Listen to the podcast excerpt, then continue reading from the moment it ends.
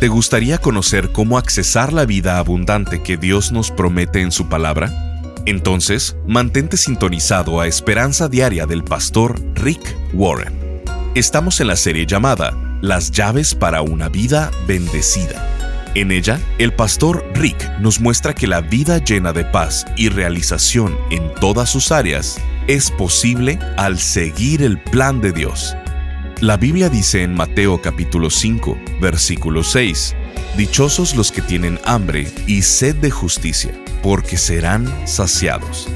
El pastor Rick en esta edición de Esperanza Diaria nos dice que para vivir una vida completa y satisfecha, tenemos que tener hambre y sed por las cosas buenas, hambre y sed de justicia. Pero, ¿qué es justicia? Escuchemos al pastor Rick en la primer parte de la enseñanza titulada ¿Por qué necesitas mantenerte hambriento? Continuamos con la serie Las llaves para una vida bendecida. Recientemente recibí una carta que decía, Reverendo Warren, todos sabemos que si alguien me escribe una carta así, quiere decir que no me conoce. Querido Reverendo Warren, escuché su programa en la radio y pensé que podría ayudarme con un dilema que tengo. Estoy seguro que usted está familiarizado con una canción de la banda YouTube que se llama Aún no he encontrado lo que estoy buscando. I still haven't found what I'm looking for. Esa línea podría ser el lema de mi vida. Es un sentimiento extraño, ya que para los estándares de cualquiera he logrado obtener todo lo que la mayoría de la gente se esfuerza durante toda su vida para obtener. Mi exitosa vida de banquero inversionista me ha dado múltiples casas, carros, en fin, todo tipo de lujos que se puede imaginar. Estoy casado con una mujer y tengo dos hijos a los que adoro y tengo muy buena salud. Todo esto me llegó a una edad mucho más temprana de lo que imaginé que llegaría. Y a pesar de todo eso, no soy tan feliz como lo debiera ser. Si soy honesto, constantemente no puedo descansar me siento aburrido y hasta muy seguido siento que no estoy satisfecho con mi vida. A veces por las noches me siento vacío y pienso que debe haber algo más en la vida que esto. ¿Qué cree que debo hacer? Existe un libro entero en la Biblia que habla sobre este dilema. Se llama Eclesiastés. Fue escrito por un hombre que también tuvo todo. Su nombre fue Salomón. Salomón escribe este libro como una forma de crisis existencial. Prácticamente es un libro deprimente hasta que llegas al final, donde dice, creo que Dios lo es todo. Salomón dice, mi vida está vacía, mi vida no tiene sentido y no me siento satisfecho. En mi vida hay cosas buenas, pero no me satisfacen. Así que empieza en esta búsqueda de algo que le satisfaga en su vida. Pero en todo lo que buscó, no encontró nada, solo callejones sin salida. Comienza desde el primer capítulo diciendo, traté educándome. Pensé, si me convierto en alguien inteligente, entonces la vida tendrá algún valor que me llene o me satisfaga. Y también dice, aprendí todo lo que pudiera aprender. Leí todo lo que se pudiera leer. Fue muy cansado estudiar y escribir todos estos libros, pero cuando obtuve toda la sabiduría y toda la educación, me di cuenta que aún estaba vacío. Aún estaba vacío. Así que después Salomón dijo, he decidido que voy a perseguir una carrera profesional. Me puse metas, metas muy grandes. De hecho, me convertí en el rey de mi nación. Comencé grandes proyectos públicos e hice muchas cosas buenas. Tuve muchos logros y aún seguía vacío. Después pensé, quizá el dinero es la respuesta. Quizá si me hago rico. Así que hice una fortuna. De hecho, Salomón era el hombre más rico del mundo de esa época. Hasta la reina Shiva de África mencionó que nunca había visto ese tipo de riqueza en ningún lugar en el mundo. Entonces Salomón dijo, he acumulado una enorme fortuna. Tengo mucho dinero. Me he comprado todo tipo de cosas hermosas. He invertido en arte y todo eso aún me dejó vacío. Después dijo, quizás si me hago famoso me funcione. Ser popular. Pero eso también lo dejó vacío. También pensó, quizá la vida es solo tener diversión, quizá solo sea fiestas y pasársela bien. Y dijo, voy a invertir en vino, mujeres y música. Y dijo, me divertí, pero aún sigo vacío. Después dijo, todo lo que te dicen que te va a dar satisfacción es una mentira. Había esta hambre dentro de mí que no se podía satisfacer. ¿Alguna vez has ido a tu refrigerador? Despiertas a medianoche y te da hambre, vas a tu refrigerador, abres la puerta y solo te le quedas viendo, porque sabes que quieres comer algo pero no sabes qué quieres.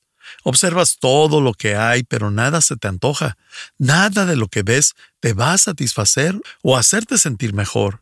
Así que solo te quedas con la puerta en la mano viendo lo que hay en el refrigerador, porque sabes que tienes hambre, pero no sabes qué quieres comer. ¿Cuántos de ustedes hacen eso? Aquellos que dicen que no, están mintiendo, son muy mentirosos. Jesús dice que tener hambre espiritual es bueno. De hecho, dice que es una de las ocho claves para ser bendecidos por Dios. Es una de las ocho claves para tener la bendición de Dios en tu vida, el mantenerte espiritualmente hambriento. Al ver el Sermón del Monte, el sermón más famoso, Jesús dice esto en Mateo 5:6. Dichosos los que tienen hambre y sed de justicia, porque serán saciados. Pon atención en la palabra justicia y sobre todo en la palabra saciados. La palabra saciados en muchas traducciones dice serán completamente saciados. Van a vivir una vida completa y satisfecha. Serán saciados. Pero tienes que tener hambre y sed por las cosas buenas para que tu vida sea saciada. Él dice que tienes que tener hambre y sed de justicia. ¿Pero qué quiere decir justicia? Si Dios dice que es una de las ocho claves para ser bendecido por Dios, ¿Cómo tengo hambre y sed de justicia si no sé qué es lo que significa? Justicia es una palabra muy importante en la Biblia. Es utilizada cientos y cientos de veces. Es utilizada para decirnos que Dios es justo. La Biblia nos dice que la palabra de Dios, la Biblia, es justa. La Biblia nos dice que Dios creó el universo y su reino en justicia. Nos dice que Dios ama lo justo. Nos dice también que Dios premia la justicia en la gente. La Biblia nos dice que Noé era un hombre justo, que Abraham era un hombre justo. La Biblia nos enseña que Dios ama la justicia. También nos dice que un día Dios va a juzgar al mundo en justicia. La Biblia dice que Dios hizo un pacto con Israel que es justo. La Biblia dice en el Salmo más famoso, el Salmo 23, él me guía por sendas de justicia. Entonces, ¿qué quiere decir esta palabra? Una vez busqué la definición en un diccionario teológico y había 27 páginas de la definición. Pero déjame resumirlo en dos enunciados. Justicia es una relación.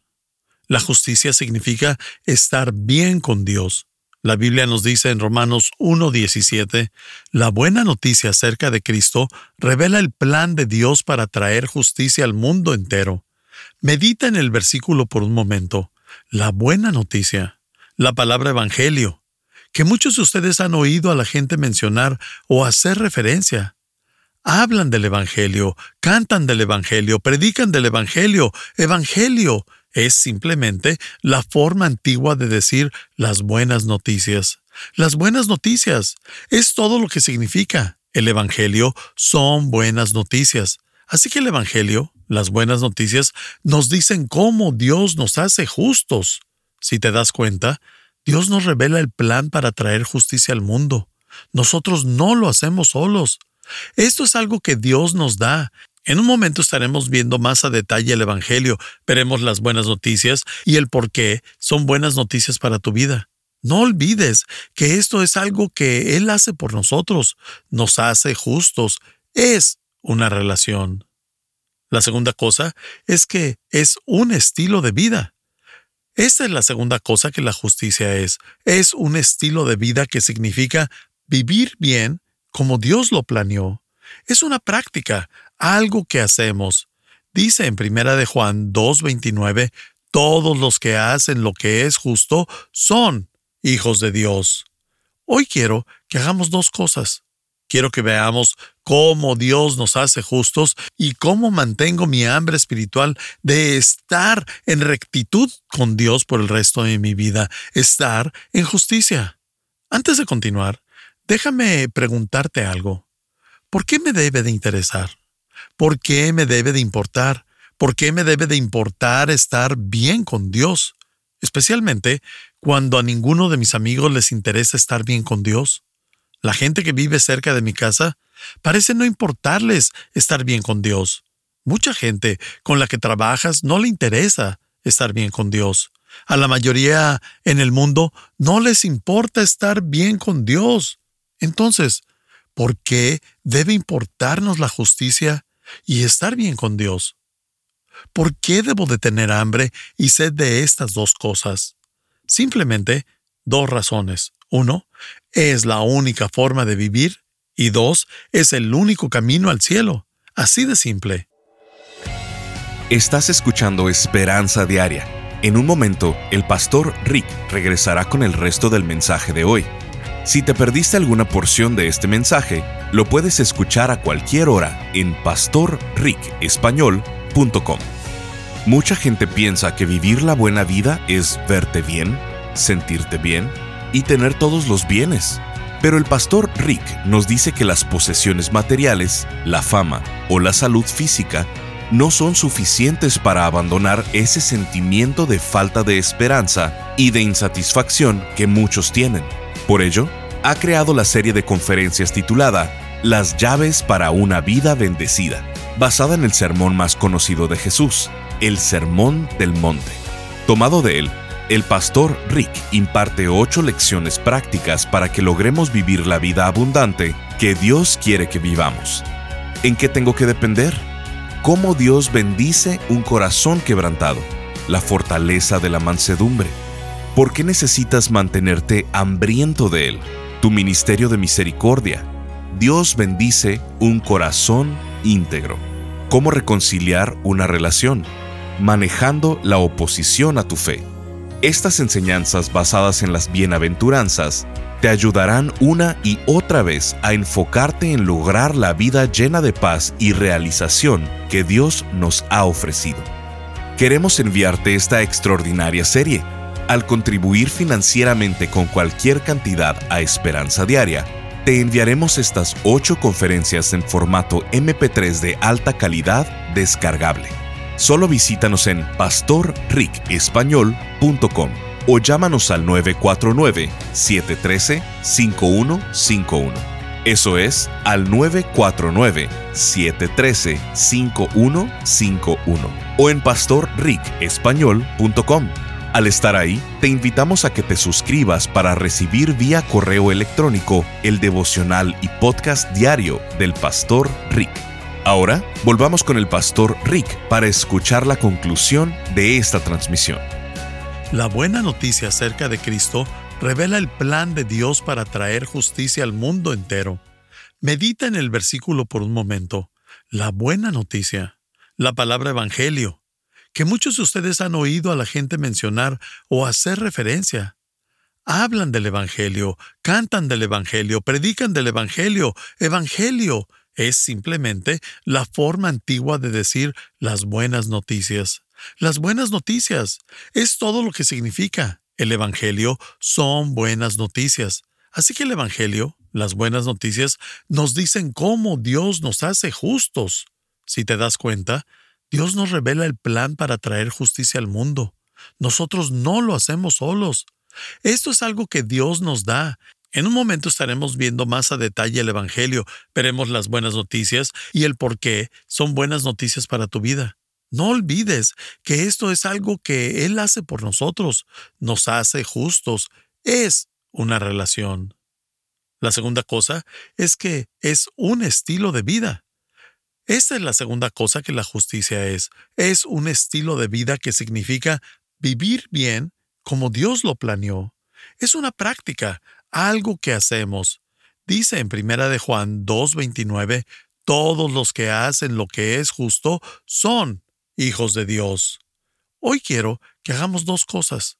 Quiero que veamos cómo Dios nos hace justos y cómo mantengo mi hambre espiritual de estar en rectitud con Dios por el resto de mi vida, estar en justicia. Antes de continuar, déjame preguntarte algo. ¿Por qué me debe de interesar? ¿Por qué me debe de importar? ¿Por qué me debe de importar estar bien con Dios? Especialmente cuando a ninguno de mis amigos les interesa estar bien con Dios. La gente que vive cerca de mi casa parece no importarles estar bien con Dios. Mucha gente con la que trabajas no le interesa estar bien con Dios. A la mayoría en el mundo no les importa estar bien con Dios. Entonces, ¿por qué debe importarnos la justicia y estar bien con Dios? ¿Por qué debo de tener hambre y sed de estas dos cosas? Simplemente dos razones. Uno, es la única forma de vivir y dos, es el único camino al cielo. Así de simple. Veamos un versículo en Proverbios 12:28 y dice, el camino de los justos conduce a la vida. Ok, bueno, claro que me interesa el camino a la inmortalidad. Camino a la vida. ¿Qué quiere decir esto? Quiere decir que cuando estás desconectado de Dios, no estás viviendo verdaderamente, solo estás subsistiendo. Mucha gente no está completamente viva, solo están existiendo, sobreviviendo la semana, no tienen una conexión con Dios. No tiene ningún sentido estar desconectado del que te creó con un propósito. Vivir una vida sabiendo que hay un Dios que me creó con un propósito y no me interesa tener una relación con Él. No tiene sentido. No estás viviendo realmente, solo estás existiendo. San Agustín dice, nos has hecho, Señor, para ti, y nuestro corazón está inquieto hasta que descansa en ti. Quizá me has oído decir muchas veces, tú has sido creado por Dios y has sido creado para Dios. Hasta que tú entiendas eso en la vida, no va a tener sentido la vida. La vida no se trata de ir adquiriendo cosas o de los logros que acumulamos. La vida se trata de conocer a Dios, el Dios que te ama y te hizo con un propósito. No vives realmente hasta que estás bien con Dios, hasta que estás conectado con Dios, no solamente aquí en la tierra, sino que la Biblia nos dice que la justicia es el camino a la inmortalidad. En otras palabras, es la manera que llegas al cielo. Este es el punto. Dios no va a forzarte a que te vayas al cielo. Es una decisión personal. Tú decides ir al cielo bajo las condiciones de Dios. Dios creó el cielo para sus hijos que ama y quiere que estés junto a Él por siempre y para siempre.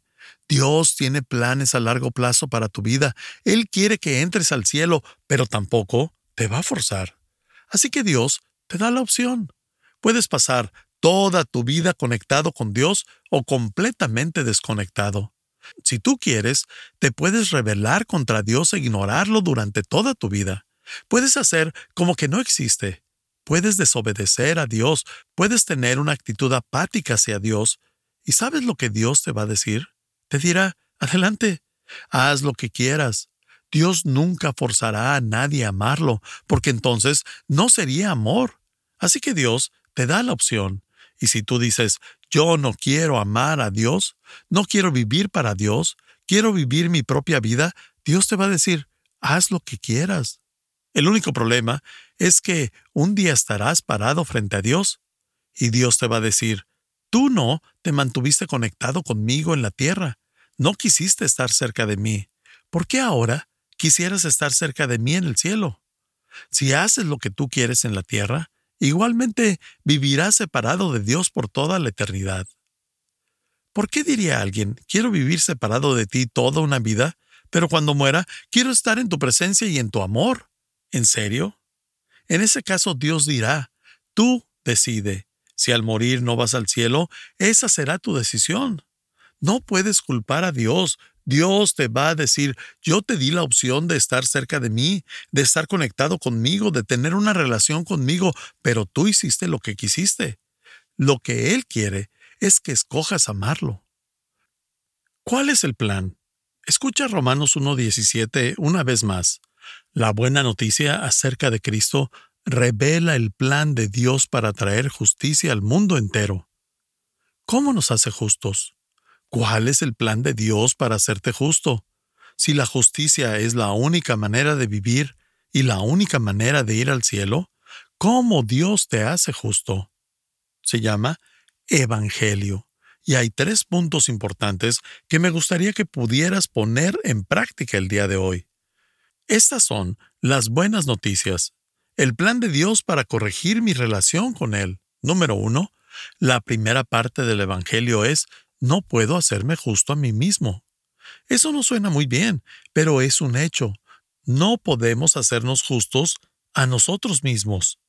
Todos somos imperfectos, todos hemos echado a perder las cosas, todos somos pecadores, todos hemos cometido errores, ni siquiera estoy a la altura de mis propios estándares, mucho menos a los estándares de Dios. La Biblia pregunta en Jeremías 13:23, ¿podrá un leopardo cambiar sus manchas? La respuesta es no.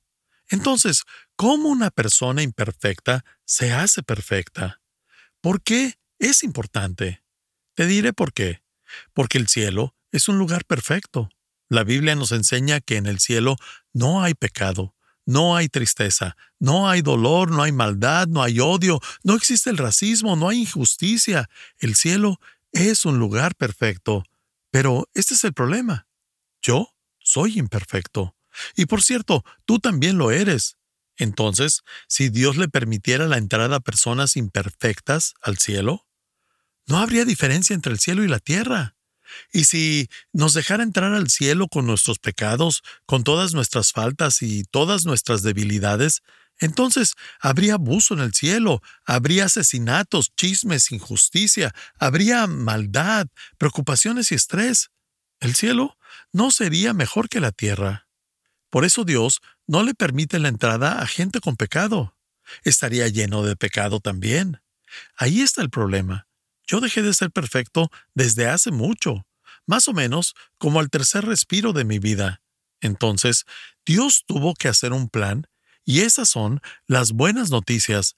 Ese es el Evangelio del que aprendemos todos en un momento, porque, de alguna manera, Dios se tiene que encargar de mi vida, de mi vida no justa, para que pueda entrar al lugar perfecto. Permíteme mostrar unos cuantos versículos. La Biblia dice en Eclesiastés 7:20, No hay en la tierra nadie tan justo que haga el bien y nunca peque. Ese soy yo.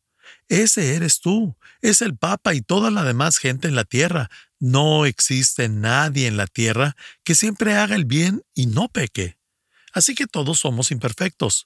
No somos justos.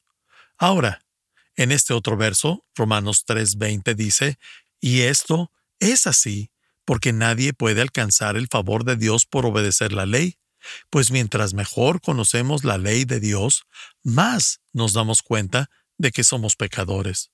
Los únicos que creen que pueden hacer todas las leyes de Dios son aquellos que no las conocen, porque las leyes de Dios son perfectas y nosotros no lo somos. En una ocasión, estaba yo sentado en un avión platicando con un hombre, y se dio el cuenta que yo era pastor. Entonces comenzó a hablar sobre el cielo, y yo le pregunté, ¿con base a qué crees que llegarás al cielo? Y él me respondió, porque obedezco los diez mandamientos. Y entonces yo le dije, ¿cuáles son? No solo no los obedeces, ni siquiera los puedes nombrar todos, ni siquiera se sabía los diez mandamientos. Estás escuchando Esperanza Diaria el pastor Rick regresará en un momento para cerrar la transmisión del día de hoy. Marta de Cuba nos escribe, Cada día siento que Dios me habla a través de lo que me envían. Es incalculable el impacto de las palabras que sanan mi alma. Mi nombre es Marta y soy de Cuba. Gracias desde lo más profundo de mi corazón. Estas palabras me cambian la vida cada mañana palabras de reflexión, aprendizaje y amor a Cristo. Dios les bendiga. Firma Marta. Sintonízanos en el siguiente programa para seguir buscando nuestra esperanza diaria en la palabra de Dios. Este programa está patrocinado por el Ministerio de Esperanza Diaria y por tu generoso apoyo financiero.